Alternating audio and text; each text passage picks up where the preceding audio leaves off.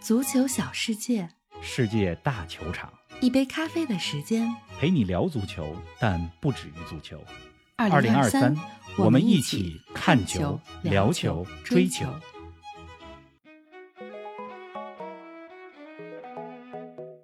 欧冠十六强全部产生，死亡之组不愧为死亡之组，出现悬念保留到最后一刻。大巴黎搭上末班车，无缘淘汰赛对曼联意味着什么？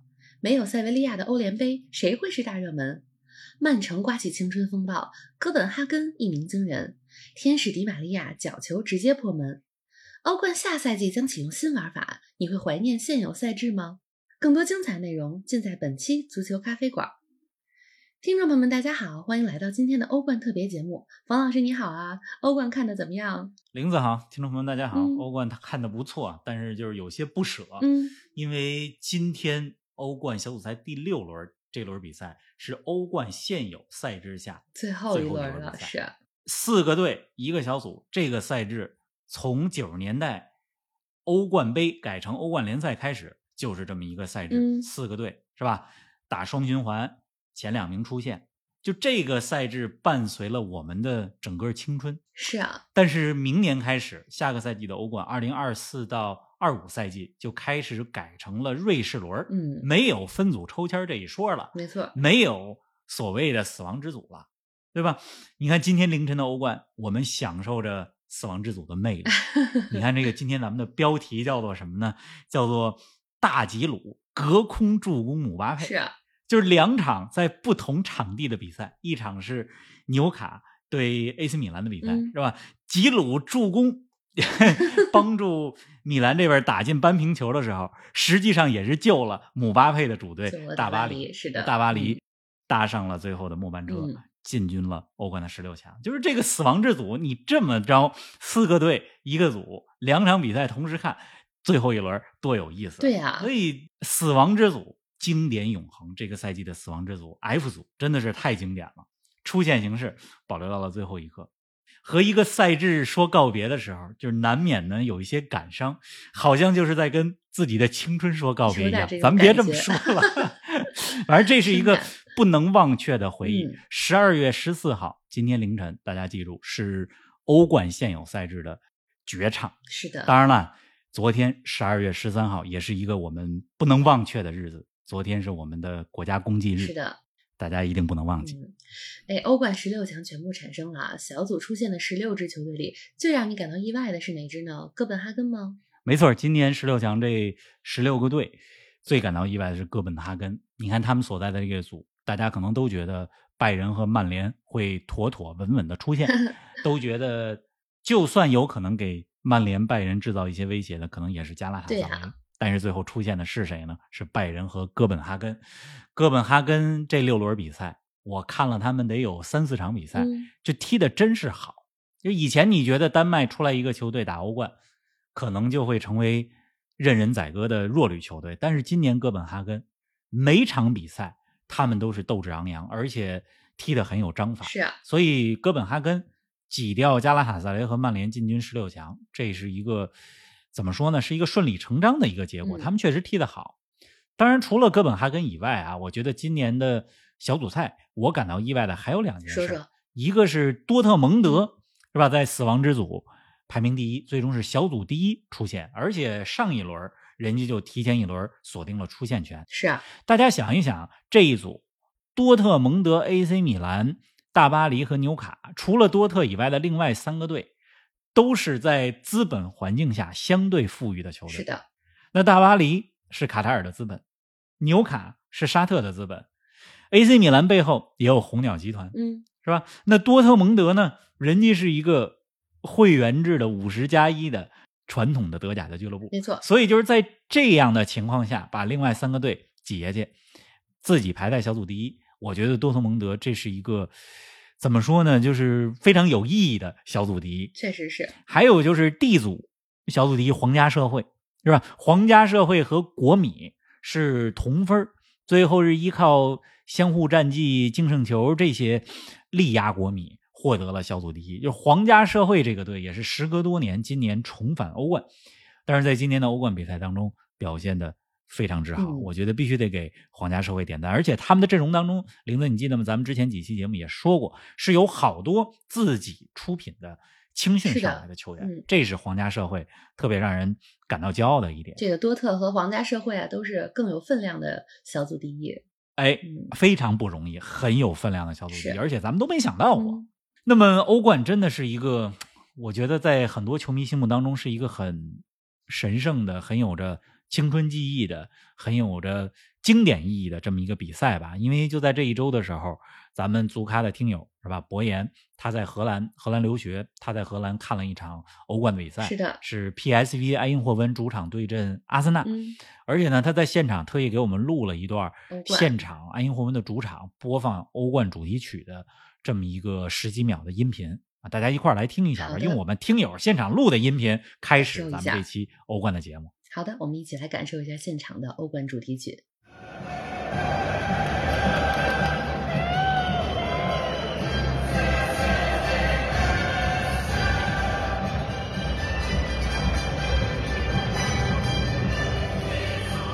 你看这个欧冠主题曲，每次听到都是热血沸腾激动啊虽然听了很多遍，看了很多年，一听到这个欧冠的主题曲，还是非常激动。嗯，哎，咱们详细说说今天凌晨的比赛啊。我知道你主要看的是纽卡对米兰，最终的比分是一比二，米兰完成逆转，最终小组第三进军欧联杯，而纽卡则是小组垫底。来给我们评价一下这两支球队的表现。纽卡和 AC 米兰啊这两支球队，我一看这个阵容排兵布阵，两个球队都是残阵，都有不同位置上的伤缺，嗯，是吧？你看 AC 米兰这边本来是边后卫的特奥尔南德斯，去改打了左边中卫 这么一个角色，所以这两支球队呢都是这个阵容不完整，这场比赛也都是拼尽了全力。嗯纽卡上半场确实踢得好啊，乔林顿的那脚破门啊，势大力沉，打的真是好。到了下半场呢，纽卡这种打法真是拼的没劲儿了，啊而米兰这边呢抓住了两次机会，啊，吉鲁助攻普利西奇。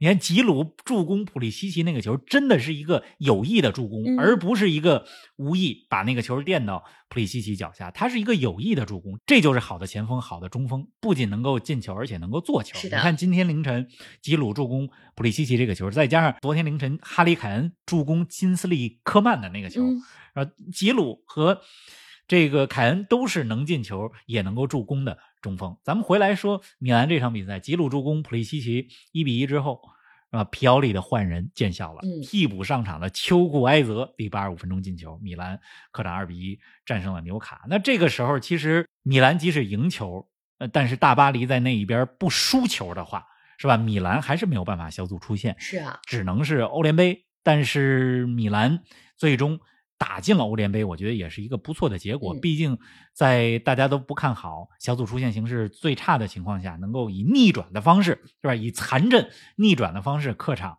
二比一战胜纽卡，啊、我觉得是一个不错的结果。对米兰来讲，可能会是赛季的转折点吧，也有可能。嗯，是啊，哎，纽卡虽然小组垫底啊，但时隔二十年重回欧冠，还是给我们带来了很多难忘的场面，比如圣詹姆斯公园球场的气氛，比如四比一完胜大巴黎那场球，等等等等。大家别忘了，两年前的这个时候，纽卡主要任务是保级。对呀、咱们之前的节目里边就说过，纽卡这支球队呢，它贵在豪而不土，是的，就是它是有钱，是吧？沙特财团是它的背后的这个支柱，嗯但是这支球队它不乱花钱，没错，咱们专门说过。他的引援都是有原则，嗯是吧？缺哪儿补哪儿，而且来的这些球员在埃迪豪主教练的带领下，嗯都能够捏合成一个整体。贵在豪而不土，是这句话咱们之前说过好多次。今天凌晨这场球呢，虽然一比二输给了 AC 米兰，虽然欧冠的六场小组赛之后纽卡是垫底，但是我觉得他依然赢得了尊重。我们还是要给纽卡点赞，为什么呢？大家仔细看看今天凌晨纽卡对 AC 米兰的阵容，是吧？我跟大家说几个人，这几个球员可都是两年前沙特财团入资之前，人家就在纽卡的队伍当中的。嗯比如说他们的门将杜布拉夫卡，两名中后卫拉塞尔斯和法比安舍尔，中前场的威尔逊、阿尔米隆、乔林顿，这都是纽卡原来就有的球员。是啊，不是说有钱了就把原来这些球员都给清走了，换来一个新的队，不是这样的，所以更显得豪而不土，更显得埃迪豪这名教练他捏合球队和培养球员的能力。而且纽卡还有一点特别值得骄傲，就是他们的十七岁的本土球员刘易斯·米利，嗯这是七岁的时候就在纽卡啊出自纽卡青训的球员，是的，今天这场比赛欧冠的比赛当中首发出场。综合刚才说的这些原因吧，虽然纽卡垫底了，但是二十年重回欧冠这六场比赛，尤其刚才你说那场四比一大胜嗯大巴黎，给我们留下了很深刻的印象。我相信他们再重新回到欧冠的话，绝对不用再等二十年。没错，啊，就在不远的将来，我们在欧冠当中一定能够再看到纽卡的。肯定是的。哎，说到十七岁啊，今天凌晨为大巴黎打进关键扳平球的也是十七岁的球员扎伊尔·埃梅里，大巴黎的出现，今年也是悬疑中。是啊，以前咱们说大巴黎的时候，都是说这支球队今年是不是该夺冠了？啊能不能夺冠啊？能不能拿到球队历史上第一个欧冠奖杯啊？形势不同了。但是今年也是因为分组的原因，嗯咱们会说到这儿，大巴黎能小组出现吗？如果小组出现不了的话，对大巴黎意味着什么？是这是今年咱们一直在讲的话题。没错，那最终呢出现了，但是今天真的挺悬的。你看纽卡那边一比零领先着 AC 米兰，而大巴黎呢一度有几分钟的时间是吧是零比一落后多特蒙德。那么好在没有落后几分钟的时间，大巴黎就扳平了比分，是吧？姆巴佩一个倒三角的传球传到禁区前沿，十七岁的埃梅里关键时刻救主啊！嗯这个球真的是值钱，一比一，是吧？这一比一之后呢，我忘了是同一时间还是有一个先后的顺序。AC 米兰那边，刚才咱们说到的大吉鲁助攻普利西奇，也是隔空助攻了姆巴佩所在的大巴黎，帮了大巴黎一把。这样的话，大巴黎才小组出线出现了，嗯在多特蒙德之后小组第二。对，如果没有这个大吉鲁那边 帮着 AC 米兰逼平，呃纽卡，进而反超纽卡，没有刚才你说到十七岁小将埃梅里在关键时刻为大巴黎打进关键的一球，那今天咱们的标题很有可能就变成该了无缘欧冠十六强对曼联和大巴黎意味着什么？还真是。哎，话都说到这儿了，咱们说说曼联零比一输给拜仁的这场吧。输球之后，曼联小组垫底，连欧联杯都没得打了。那这对俱乐部来说意味着什么呢？首先，我想恭喜曼联吧，终于完成了前四的目标。这个哎欧冠小组赛，四支球队排名第四，每年都争四，是吧？这回真的争了个四。真是另外呢，太损了。十五个失球，就是欧冠小组赛一共六场比赛，嗯，六场比赛丢了十五个球，就是这是什么概念呢？我跟大家描述一下这是什么概来念。说说吧。就是穆里尼奥的切尔西。穆里尼奥第一次执教切尔西的时候，二零零四零五赛季，整个的英超赛季，切尔西才丢了十五个球，嗯就是三十八场丢十五个球，那一个赛季。而这曼联呢，现在在今年的欧冠当中，六场欧冠的小组赛丢了十五个球，就是这么一个概念。曼联零比一输给拜仁的比赛，我觉得这球没有什么太多可以评价的。简单来讲，就是四个字儿：技不如人。那拜仁这边呢，就是很稳。这整场比赛你会发现，曼联没有机会，嗯有一度确实挺拼的，是吧？确实能够看出来，球员在场上是想拿下这场比赛的，但就是技不如人。那拜仁这边呢，牢牢的掌握着比赛的节奏。其实你从 两队球员的这个对比，尤其是中场的后腰这个位置的出球能力，就能够看出来两支球队的巨大的差距。嗯，你刚才说无缘十六强对于曼联来讲意味着什么？那对俱乐部来讲，就意味着没有欧战，那就是收入的减少了。是啊，对球迷来说，少了盼头，是吧？一下在圣诞节之前就欧洲赛场出局，连欧联杯都没有了，就少了很多的盼头。嗯今年联赛杯也出局了，对吧？那英超争前四、争前五，说实话很难。再加上哦，还有一个足总杯，足总杯明年年初开打，可能这是嗯不是可能？那一定是曼联这个赛季唯一有可能拿冠军的一个 赛事了，足总杯。对吧？所以对于球迷来讲，你少了欧洲的赛场，少了欧联杯，盼头少了很多。对于球员来讲，也少了轮换和出场的机会。如果你能够进欧联杯的话，其实不少球员他在欧联杯当中是有这种轮换出场的机会的。嗯所以欧冠没进十六强，我觉得是很灾难性的，对于曼联来讲。是啊，无缘欧联杯的不仅是曼联，还有七届欧联杯冠军塞维利亚。没有塞维利亚的欧联杯，那你觉得会是谁的天下呢？没有塞维利亚这欧联杯还叫欧联杯吗？没有塞维利亚的欧联杯有点不太适应。嗯是谁的天下？欧联杯当中，从实力来说，那肯定是利物浦最强了。嗯，对吧？你从状态来讲，肯定是勒沃库森状态最好；你从经验来说，那肯定要说穆里尼奥的罗马。哎，从制造黑马故事的角度来讲呢，咱们肯定是希望布莱顿或者亚特兰大，所以今年这个欧联杯呢，没有了塞维利亚，倒是挺有看头。你不然老有塞维利亚的话，我们总会觉得说。估计最后又是塞维利亚，是啊，欧联杯呢，嗯还是最后再看决赛新。的悬念。这今年挺有悬念，欧联杯值得一看。嗯，那么塞维利亚呢，在欧冠小组赛最后一轮当中呢，是一比二客场输给了朗斯。是啊，这朗斯呢，真是非常的勇敢。这场比赛面对是吧，就是要到客场来拿这个欧联杯资格的塞维利亚，朗斯这场球是中场之前绝杀塞维利亚。其实朗斯打平进欧联杯的也是朗斯，嗯。那么朗斯拿下了这场比赛，而且我觉得还得给朗斯的球迷点赞吧，因为我了解到一个小故事，是在比赛之前，其实法国当地的一些要求就是不允许塞维利亚的球迷客队球迷进场的，但是朗斯的球迷、主队的球迷说说人球迷都来了，就是你们要不让他进的话，我们把我们的票让给他们，是啊老远大老远的是吧？来我们这个主场来看球，嗯，所以在各方的斡旋之下，最后塞维利亚的球迷是进了场。就这就是虽然场上是对手，但是球迷之间也是有这种惺惺相惜的友谊，所以朗斯真的呃值得称赞。确实，那么朗斯这个组呢，另外一场比赛是吧？埃因霍温和阿森纳都已经提前出线的情况下，在埃因霍温的主场打了一场比赛，一比一是吧？呃，埃因霍温战平了阿森纳。刚才咱们提到了，咱们足咖听友真的是全世界都有，没错啊我们在荷兰的听友之前也参加了我们荷兰足球线上专题活动的博言。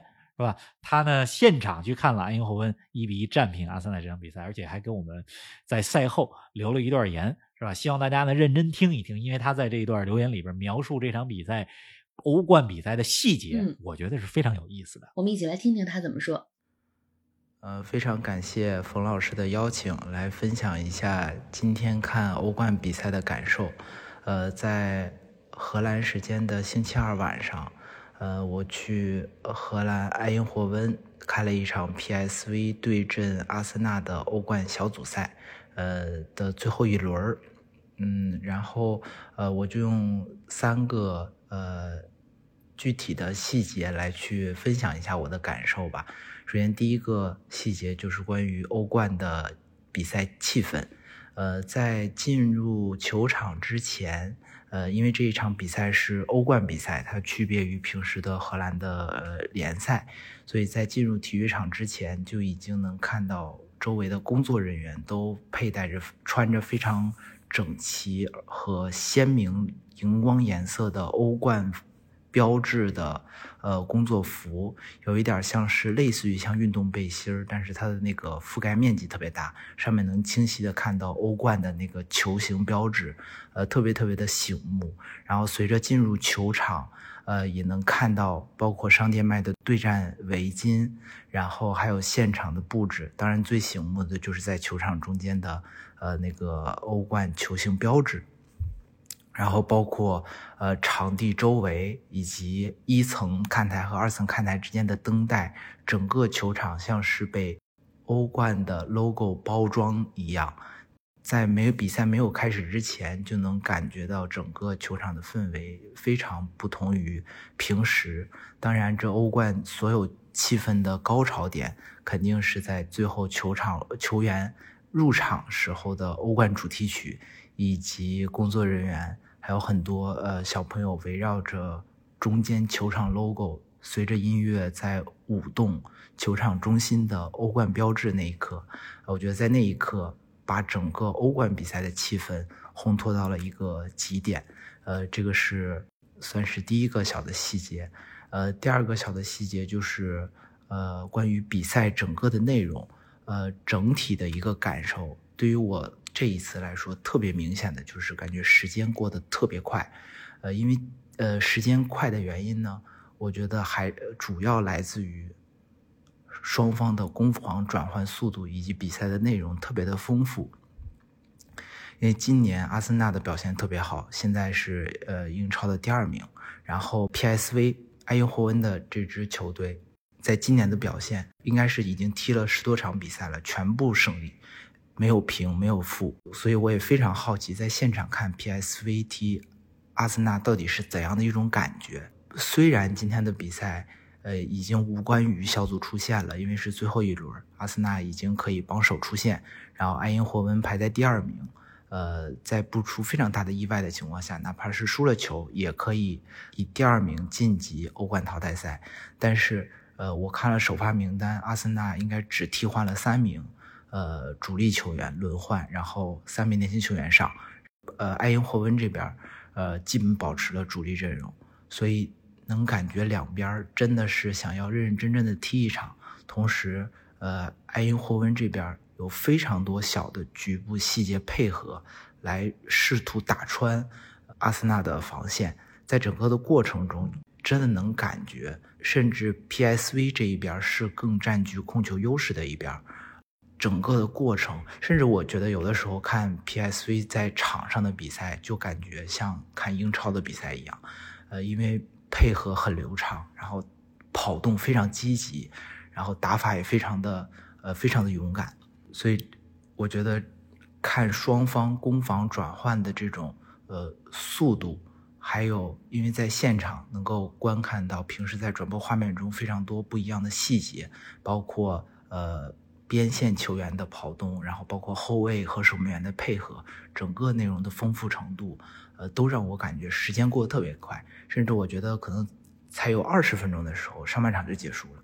可能我觉得三十分钟的时候，整场就是下半场开始之后，感觉很快就进入补时，然后很快比赛就结束了。但实际上在场上有非常多呃交锋的互动和不断的有像是射门、像是扑救的这种精彩的画面。然后最后一个小点呢，可能就是关于呃比赛的气氛，呃在。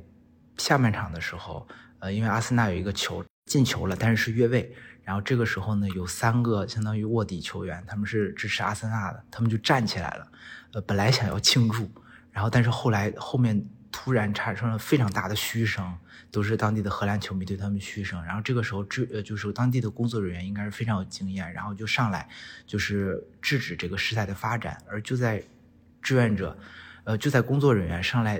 想要控制情绪的时候，其实后面好多荷兰的球迷已经冲起来，想要把这个英国的，就阿森纳的球迷赶出去了。但是最后，因为来了更多的工作人员，就平息了事态，然后为了安全的角度，把这几个，呃，支持阿森纳的球迷就挪走了。整个的气氛让人感觉，呃，它真的是一种甚至有点狂热的那种气氛和危险的那种气息。所以整个的过程，就是这一刻发生的时候，让我真的感觉。他们看待足球，至少在我看来，这些球迷看待足球的方式，特别是在主场的时候，就是非常严肃的一件事儿，不能有半点的混杂。所以，这个就是我想分享的三个可能比较小的点，但是同时，呃，整个的气氛都是非常非常的棒，非常非常的难忘的。毕竟是欧冠的比赛，这个真的是非常难得的经验和呃非常难得的体验。您正在收听的是《足球咖啡馆》，一杯咖啡的时间陪你聊足球，但不止于足球。我们是一档观点独立、内容原创的播客。您对我们最大的支持就是将足咖分享给更多的朋友，同时欢迎订阅我们的 V 加计划。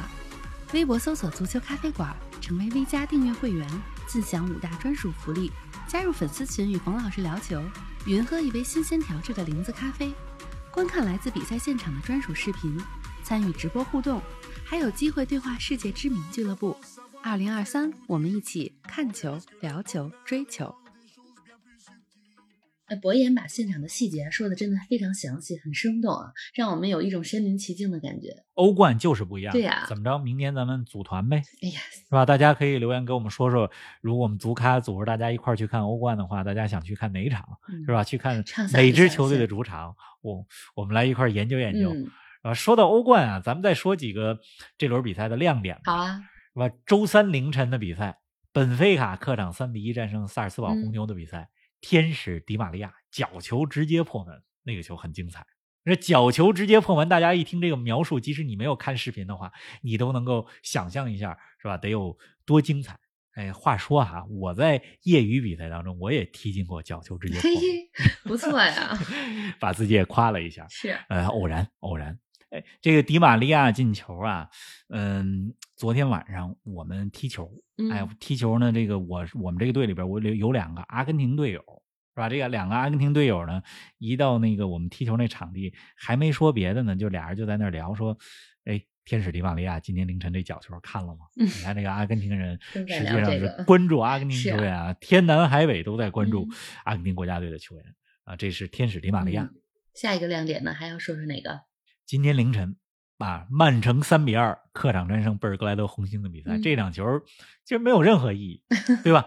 这个红星也没有出现的希望了，曼这城话说的，嗯早已经锁定 是吧小组第一了。其实这场比赛。看个热闹，就是一个练兵的机会嗯吧。同时呢，就是对于红星来讲，是吧，在他们的主场贝尔格莱德红星的主场也是非常有历史、非常悠久的一个主场。嗯，那么能够面对欧冠的卫冕冠军曼城，嗯，从这个层面来讲也很有意义。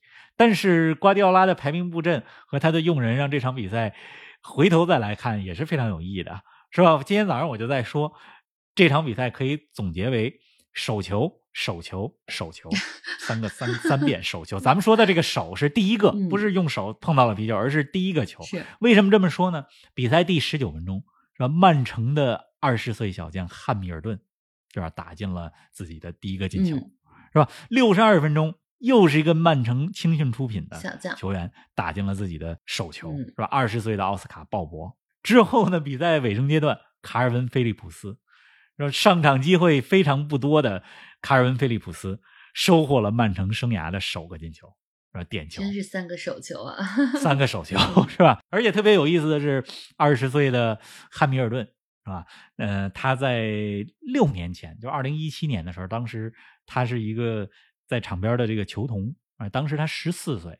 呃，瓜迪奥拉呢，就今天早上有一个镜头火了，就当年的瓜迪奥拉 给这名小球童讲，哎，这球怎么着怎么着怎么着？嗯没想到六年之后，他身披着曼城一队的队服，是吧？在欧冠的比赛当中进了球，是啊你说这个故事多好！嗯，这个曼城青训啊，确实好，真的是好。你看今天这场比赛当中，除了刚才咱们提到的这几名小将汉密尔顿、奥斯卡鲍勃，其实还有其他几名球员，像里克刘易斯、像福登同场是吧？代表曼城出场，这都是自家青训出来的。嗯就曼城青训好到什么程度呢？我跟你说，就曼联的球员都把自己家的小孩送到 曼城的青训里。哎呀，真是。